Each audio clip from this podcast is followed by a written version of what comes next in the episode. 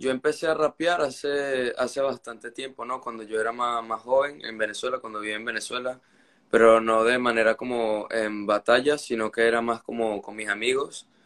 Eh, rapeaba con mis amigos, nos reuníamos y no sé, poníamos un beat, simplemente nos poníamos a rapear, como para reírnos, ¿no? Para pasar el rato. Y luego cuando llegué a este país, empecé a competir hace más o menos como hace un año y medio. Y luego ahí empecé a ir a más competencias y luego pues logré llegar a Red Bull y bueno, se sucedió lo de Los Ángeles, que ha sido como lo más importante en mi carrera hasta ahora. ¿Qué, qué, qué significa para ti eso, rapear? ¿Qué significa para ti rapear? ¿Es expresar lo que sientes, lo que vives, lo que... Eh, ¿Qué edad tienes, Juan? Yo tengo 19. 19, es un bebé prácticamente, ¿no? Para nosotros eres un bebé. Y aprendiste a rapear siendo muy niño. Eh, sí, eh, más o menos empecé a rapear como a, los a, los a los 14, por ahí más o menos. Yo, yo siento que el que, que el que rapea, no es que rapee, sino que es una especie de poesía, de poema que haces a diario. Para eso tienes que tener, digamos, una cultura bastante amplia, leer, documentarte, ver, eh, aprender de otros. ¿Cómo has hecho tú para prepararte para ello, Juan? Eh, pues sí, eh, creo que el rapear también es una manera, ¿no? Como de expresar lo que sientes a través de, de ese tipo de arte, ¿no? Que como usted dice, es un poema, pero encima de una, de una melodía, ¿no? Que lo cual lo hace un poco más complicado. Y sí, yo también creo que las personas que rapean, no solo que rapean, sino también las personas que improvisan, ¿no? Eh, necesitan tener una gran cultura general, así como también tener un buen vocabulario, ¿no? Porque es al momento, el momento en el que tú tienes que sacar las ideas y también la forma, no solo es lo que dices, sino la forma en cómo lo dices, ¿no? Para que le pueda llegar al, al que está escuchando, al público y así recibir el mensaje de la mejor manera. son muchas involucradas ahí Así es. En tu caso particular, cuando, cuando lo haces, eh, ¿qué quieres decir con lo que, expresas? Eh, ¿Te refieres a en las batallas o fuera de las...? No, bueno, o sea, más allá de la batalla, porque sé que eso forma parte de una especie de competencia, ¿no? Pero a la hora de decir las cosas, ¿qué quieres expresar? ¿Qué es lo que necesitas expresar? Eh, no, siempre trato de expresar la manera en la que yo tengo de hacer las cosas, ¿no? O sea, trato de rapear siempre como el estilo que a mí me gusta hacer. Trato de como dejarlo bien marcado que rapeo como yo quiero, ¿no? Y obviamente siempre creo que todos los que rapean tratan de expresar sus sentimientos a través de este arte, que es mostrarle al mundo la forma en la que piensa, la forma en la que obra y que la gente pueda conocer un poco más a través de, de este arte que todos nosotros hacemos. ¿Lo haces solo en español o también en inglés? Eh, sí, fluido en español. A veces con algunos otros amigos trato de hacerlo en inglés, pero no, no, no es lo mismo, obviamente. Claro, no es igual, no es igual. Me imagino que forma parte de, de, también en ese aprendizaje en el, idioma, pero bueno, eh, es un reto para ti, ¿no? Está allí presente. Sí, igual no, no creo que, que tenga que ver tanto, porque yo considero que yo tengo un, muy buen nivel de inglés, ¿no? Yo creo que hablo inglés bastante fluido pero una cosa es como hablar y otra cosa es, rapear, ¿no? Porque cuando, en especial, una, una, cosa es hablar, rapear y otra es batallar también, porque necesitas eh, las ideas rápido que te salgan de la nada y obviamente a veces en inglés te, te puede olvidar una palabra que no rime con eso y, y bueno. Sí, sí, sí, claro, te entiendo. Explícanos lo, lo, lo, de las batallas. Eh, ¿cómo, ¿Cómo se dan estas competencias? Porque son una especie de, bueno, son competencias. Explícanos tú acerca de esto de las batallas. Eh, ¿Te quieres que te explique cómo funcionan? Sí, acuérdate que, mira, quiero que entiendas un poquito, porque no todos los que estamos aquí conocemos bien lo que ustedes realizan. Entonces, quiero que nos expliques lo que significan estas batallas eh, de rap, justamente para que la gente comprenda. Se llama eh, freestyle, es decir, que es estilo libre, porque, bueno, hablan de cualquier cosa pero para que la gente que está conectada conmigo, esto con nosotros a esta hora de la mañana, entendamos un poquito más. Ok, bueno, vamos a ver cómo puedo resumirla, cómo comentarlo, oh, qué importante. Eso, para batallas son como eh, un enfrentamiento entre dos MC, eh, tratando de, es probablemente la mejor manera de explicarlo, creo que es un debate entre dos MC, ¿no? Entre dos raperos, en la que proponen, a veces proponen una temática, a veces puede ser libre, a veces puede ser una situación, en la que tú tienes que defender tu argumento, ¿no? Y ah, así también cuando ya es un, como en un escenario, ¿no? En un lugar, una competencia más grande, empecé a verlas como que es tu show en contra del show del rival, ¿no? Porque involucra más que solo las rimas, involucra también un control del escenario, un manejo del público, una manera de, eh, como el delivery se le llama, un delivery para entregar las rimas al espectador.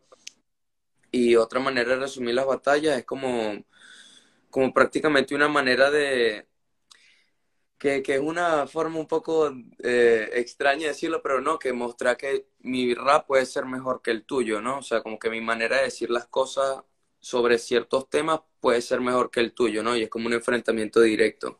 Ya. ¿Y qué, y qué determina que uno gana y otro no gana? Eh, los jueces.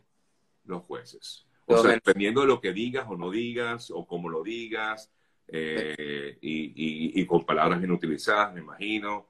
Eh, va un poco por allí, ¿no?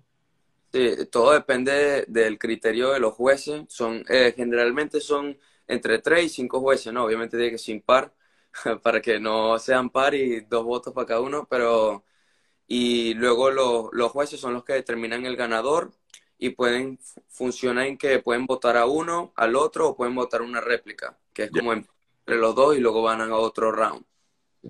Bueno, efectivamente, eh, aquí comentan que se parece al contrapunteo, tal cual, es como un contrapunteo, tal, es lo mismo, lo único que aquí lo hacen pues con rap, en el contrapunteo normalmente lo hacen con música llanera. Sí, sí, sí. Tal cual, exactamente lo mismo. Si yo te dijera ahorita que, o te pidiera que hicieras un, un rap en este momento, ¿se te ocurriría algo? Eh, sí, sí, probablemente sí. Creo que eh, uno siempre anda como pensando cosas. Sí, sí, exacto. Sí, eso es algo también que, que pasa bastante, porque a veces no es solo lo que dice, sino es como, o sea, cómo organizas las ideas para decirlo. Porque a veces se te pueden ocurrir muchas cosas y en el, en el querer decir todo eh, te trabas porque no, al final no terminas diciendo nada, porque tienes tanto que claro, Claro, claro, tienes razón. Al final eh, tienes que decir algo que, que, te llegue, que te llene, ¿no? Eh, y, y, y, a qué te preguntan, de verdad que me parece bien interesante esta pregunta. ¿Cómo haces para argumentar eh, tus ideas y desmontar la respuesta de tu competidor o tu rival? Eso es algo muy importante en, en, las batallas también, que es el argumento. Obviamente hay, hay personas que son, les, se les hace mucho más fácil ser argumentativo durante la batalla, ¿no? Eh, porque tú tienes que llevar el hilo de la conversación. Si tú estás hablando de una cosa, tienes que mantenerte en ese hilo. O si tú sientes que por ese lado por donde están yendo no te va a favorecer, tienes que intentar cambiar el hilo de la conversación y volver. Pero como, o sea, eso es lo, lo, increíble de esto, ¿no? Que es en un momento así, y si tú no te estás dando cuenta de que estás yendo un camino que te desfavorece, el rival se va a aprovechar y te va a ganar. Lo que pasa es que si tú vas por un camino que te favorece, no lo cambies, como mantente por esa línea pero a veces es, complicado, a mí me pasa muchas veces, yo estoy ahí y luego cuando termina la batalla eh, me dicen como, no, creo que hablaste de esto y no tenías que hablarle de eso porque tu rival tiene más experiencia en eso. Y eso es algo que, que pasa mucho, no sé, por ejemplo, si sale, yo empiezo a hablar de básquet y el rival es un experto en básquet, pues obviamente él va a tener muchísimas más cosas que decirme que, que yo. Entonces ahí tienes que escoger menos. Si yo te pidiera en este momento que me hicieras un rap y que me hables un poco de cómo venderías por cómo venderías tú a Venezuela. ¿Tú ¿Cómo eres capaz de hacer cómo venderías a Venezuela? ¿Cómo la, la, le harías publicidad a tu país? ¿Cómo, cómo, cómo harías tú un rap con eso? Eh, no sé, ahora quieres que te haga una. Claro, esa es la idea. No, sí, claro. Eh, no sé, diría algo como que, que, en Venezuela está la gente que rapea diferente, en la que se pueden encontrar de los mejores MC del continente.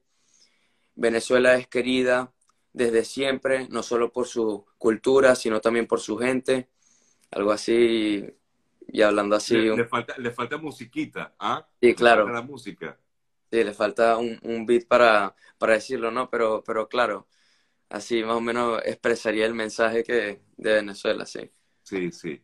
Eh, y, te atreverías a hacer algún otro rap aquí en este momento para, para que todos entendamos y comprendamos un poco mejor lo que, lo que haces y, y, tratar de, bueno, de, ¿Quieres poner música? Ponla, no, no, no, hay problema, si la tienes Si quieres puedo poner un vino, déjeme ver si puedo conectar algo aquí. Espera. Ok, ok.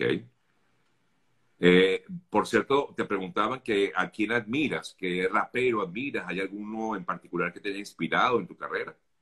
Eh, creo que eh, todos los venezolanos que más o menos empezamos a rapear recientemente en esta última década nos fijamos mucho en, en Cancerbero, no sé si lo, lo claro, sí, por supuesto, sé que Creo que eh, Cancerbero no solo fue uno de los raperos más importantes de todo el continente, sino que también él fue el que le abrió las puertas a los venezolanos, así como que nosotros no nos tenemos que quedar raya con los otros países, nosotros podemos ser mejor que otros países, ¿no? Y, y mostrarle que la nacionalidad no, no tiene que parar tu arte y que la manera que tú tienes de expresar las cosas no tiene que cambiar solo porque eres de un país o otro.